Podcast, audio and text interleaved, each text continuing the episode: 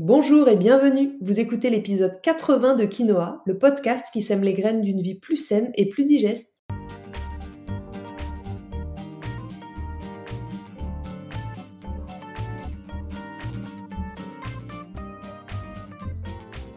Je suis Julie Coignet, naturopathe spécialisée dans les troubles digestifs et les maladies inflammatoires chroniques de l'intestin. J'accompagne aussi les femmes enceintes, les enfants et les sportifs via des consultations sur Montpellier ou à distance et des programmes en ligne. Ma mission à travers ce podcast est de vous aider à adopter de nouvelles habitudes de vie plus saines et équilibrées pour votre santé en général, mais aussi pour vos troubles digestifs en particulier. Dans ce 80e épisode de Quinoa, nous allons parler des ballonnements. D'où viennent-ils et qu'est-ce qui les accentue? Je vous explique tout ça dans cet épisode. Mais avant d'entrer dans le vif du sujet, j'aimerais comme chaque semaine remercier celles et ceux qui prennent quelques minutes pour me laisser des petites étoiles et un commentaire sur Apple Podcast.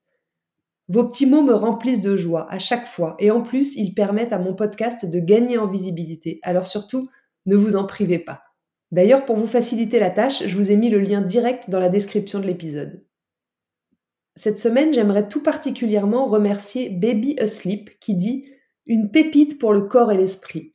Léger, riche, utile, ce podcast est une pépite à avoir absolument dans les oreilles pour tous ceux qui sont à la recherche de bons conseils afin de se sentir bien dans leur corps et dans leur tête au quotidien. Le format est ni trop court ni trop long, les sujets sont passionnants, on a envie d'écouter et d'appliquer. Merci Julie pour ce contenu. Waouh, merci beaucoup Baby Asleep. Vos mots me réjouissent. Allez, sur ces belles paroles, c'est parti pour l'épisode du jour. Nous sommes, vous êtes, de plus en plus nombreux à souffrir d'inconfort digestif, de plus en plus nombreux à vous sentir ballonné après les repas ou toute la journée même pour certains. Et ce qui est dingue dans tout ça, c'est que la plupart trouvent ça normal, parce que ça a toujours été comme ça, et que déjà, aussi loin qu'ils se souviennent, ça ballonnait à la maison, que ce soit maman ou mamie Jeannette. Mais vous savez à quel point je n'aime pas la résignation et le fatalisme. Alors aujourd'hui, je vais vous expliquer pourquoi vous ballonnez, et vous allez voir qu'il y a plein d'autres raisons que juste l'hérédité de mamie Jeannette. Et que donc vous pouvez y remédier si vous le souhaitez. C'est pas une ultra bonne nouvelle ça? Bon, mais par contre, comme d'habitude, je ne suis toujours pas magicienne, donc il va falloir agir un peu différemment pour avoir un résultat un peu différent, c'est certain. Alors pour bien comprendre ce dont on parle aujourd'hui, c'est des ballonnements, c'est-à-dire de ce qui va faire gonfler le ventre au niveau intestinal. Je parle bien de la zone qui entoure le nombril. Mais si vous êtes concerné, je pense que vous voyez très bien où ça se situe. Pendant la digestion, quand tout se passe bien, les nutriments sont censés arriver dans le sang au niveau de la barrière intestinale petit à petit et sous forme de petites molécules. Mais quand l'alimentation est indigeste, la digestion se fait mal ou à moitié et les aliments sont mal digérés, mal disloqués, ce qui va avoir pour conséquence de prolonger le temps de digestion d'une part, mais aussi d'augmenter la fatigue, les toxines dans le sang et de déséquilibrer votre flore intestinale créant une prolifération bactérienne, des gaz, des ballonnements, et autres troubles digestifs chroniques. Alors quelles sont les sept principales causes de vos ballonnements? Pourquoi vous ballonnez constamment? Premièrement, vous mangez trop vite. Ah, la mastication, c'est la base, et pourtant elle est tellement souvent bâclée. Pourtant c'est indispensable de prendre le temps de manger et de manger dans le calme. Sinon votre cerveau ne réalise pas ce qu'il est en train de faire. Vous risquez donc à la fois de manger trop et en plus d'avaler beaucoup d'air. N'oubliez jamais que c'est dans la bouche et grâce à la salive que le travail de digestion commence. La mastication, c'est la première cause de maldigestion. Et puis ça s'explique aussi par le fait que votre système nerveux, orthosympathique, celui de l'action, et votre système nerveux parasympathique, celui de la récupération et du fonctionnement métabolique, dont la digestion, ne peuvent pas être activés en même temps. Donc si vous êtes en train de marcher, de travailler ou de bouger, vous ne pouvez pas digérer en même temps. Deuxième cause de vos ballonnements, l'excès de fibres. Les légumes sont indispensables à une assiette équilibrée, je ne remets pas ça en question. Mais en trop grande quantité, comme c'est très souvent le cas actuellement, l'excès de fibres qu'ils contiennent va irriter votre intestin et vous créer des douleurs et des ballonnements au niveau de l'intestin. Et ça va peut-être vous surprendre, mais c'est le cas par exemple avec les gros bols de soupe de légumes qui composent parfois l'intégralité de vos dîners d'hiver. Malgré ce qu'on lit ou qu'on entend partout, comme quoi il faut 5 fruits et légumes par jour, eh bien, c'est à suivre avec modération, parce que peu de personnes sont capables de digérer une quantité aussi importante de fibres au quotidien. Comme je vous l'expliquais dans l'épisode 78 sur les théories alimentaires qui ne fonctionnent pas, Nous n'avons pas tous les mêmes capacités enzymatiques de digestion. Et surtout, si vous êtes beaucoup dans votre mental, alors vous perdez en capacité digestive. Donc vous aurez encore plus de mal que quelqu'un d'hyper zen qui pourra plus facilement être végétarien, par exemple. Troisième cause, les assiettes trop complexes. C'est le cas entre autres des Buddha Bowls. Vous voyez les, ces bowls très à la mode et très instagrammables qu'on voit un peu partout. En fait, plus votre assiette est variée en type d'aliments, plus votre digestion va vous demander de l'énergie pour digérer correctement chaque aliment. Donc si vous souffrez de troubles digestifs, la première chose à faire sera de simplifier au maximum le contenu de vos assiettes pour faciliter d'autant votre travail digestif. Quatrième cause, la consommation abusive d'antibiotiques. Pris sur une période longue ou répétée, par exemple quand vous avez des problèmes de peau chronique, des cystites à répétition ou des troubles ORL chroniques, les antibiotiques vont exposer votre flore intestinale à un dérèglement, un dérèglement de votre microbiote. Et votre microbiote, c'est comme une entreprise dans laquelle chaque famille bactérienne correspondrait à un service de l'entreprise. Si vous commencez à supprimer le service commercial ou le service RH, eh bien l'entreprise va moins bien fonctionner. C'est pareil avec votre flore intestinale. Les antibiotiques vont créer un déséquilibre, certaines bactéries vont alors prendre le pouvoir et ça va perturber l'ensemble.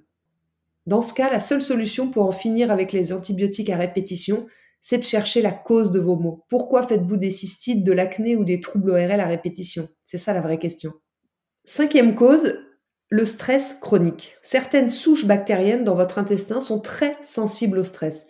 Et quand on est trop stressé, on peut arrêter de sécréter de l'acide chlorhydrique, ce qui va provoquer une baisse de la production des enzymes digestives, mais aussi empêcher le nettoyage complet ou correct de votre tube digestif et donc augmenter les risques de prolifération bactérienne et les gaz et les ballonnements associés.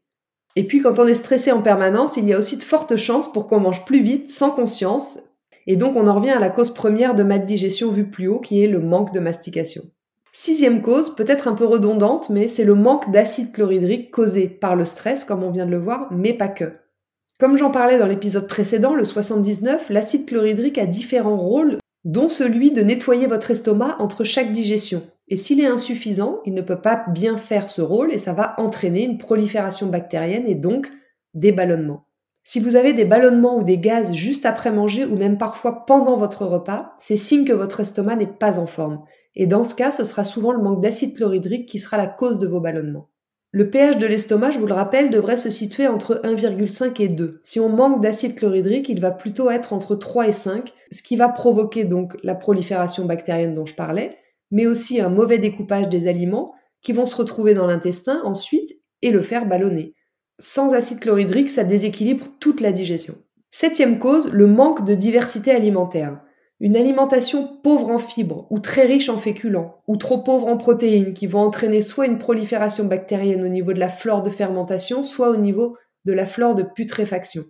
Dans ces cas-là, au lieu d'avoir une flore de fermentation et de putréfaction équilibrée, on va avoir soit la flore de fermentation qui va prendre le dessus, vous aurez plutôt mal au ventre du côté droit, vous serez sujet aux mycoses et vous aurez parfois des gènes urinaires.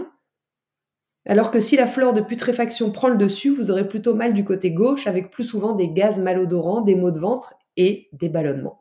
Alors j'en profite pour vous annoncer la mise en ligne ce matin de mon nouveau programme d'accompagnement pour vous aider justement à en finir avec ces ballonnements et avec ce ventre gonflé en permanence. Ce nouveau programme s'adresse à vous si vous en avez marre d'être tout le temps ballonné, si vous avez tout le temps envie de dormir après les repas, si vous en avez assez de ne pas savoir quoi manger pour vous sentir bien, et que vous vous sentez frustré en permanence, si vous angoissez dès que vous êtes invité à dîner au restaurant ou chez des amis de peur qu'un aliment vous fasse mal au ventre, si vous êtes devenu obsédé par ce que vous mangez, tout doit être le plus sain possible, si vous scrutez les étiquettes à la loupe et que vous vous interdisez le moindre écart, si vous mangez sain, entre guillemets, mais que ça ne suffit pas à améliorer la situation, ou encore si vous avez déjà essayé plein de régimes sans, FODMAPs, gluten, produits laitiers, de compléments alimentaires et autres, mais que ça n'a jamais réglé votre problème sur la durée. J'ai accompagné à ce jour plus de 500 personnes sur ce sujet, et c'est pour aider encore plus de monde que j'ai créé ce programme en ligne pour vous, pour soulager votre ventre. Pour que vous puissiez enfin comprendre comment votre système digestif fonctionne et ce qu'il dérègle. Et pour que vous puissiez enfin découvrir l'alimentation et l'hygiène de vie qui vous convient. Imaginez un peu si vous aviez un ventre plat, un transit régulier et l'énergie de faire tout ce qui vous plaît. N'oubliez pas que si j'en parle autant, c'est aussi parce que je suis passée par là avec ma RCH, ma rectocolite hémorragique. Pendant plusieurs années, j'ai été confrontée à des troubles digestifs chroniques à cause de cette pathologie. J'ai consulté plusieurs naturopathes, chacun m'a donné une ou plusieurs nouvelles pistes que j'ai testées à chaque fois pensant que j'avais enfin trouvé la solution à tous mes problèmes.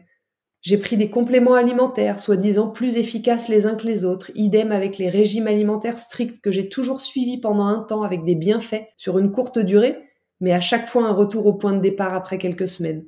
Tout ça m'a fait frôler la déprime à plusieurs reprises et puis très clairement tomber dans l'orthorexie. Vous savez, quand on contrôle tout ce qu'on mange et puis même devenir quasi antisocial. Mais je n'ai jamais abandonné. Et c'est avec mon expérience personnelle, plus celle de naturopathe spécialisée dans les troubles digestifs, que j'ai mis au point ce programme en ligne pour vous aider concrètement à soulager vos troubles digestifs. Dans ce programme, vous aurez accès à quatre leçons en vidéo, plus le support PDF pour pouvoir y retourner ultérieurement. Vous aurez également accès à deux semaines de menus et recettes digestes et faciles adaptés à toute la famille pour vous permettre de passer rapidement à l'action. Et vous aurez aussi quelques petits cadeaux bonus que je vous laisse aller découvrir directement sur la page de présentation du programme qui est sur mon site internet.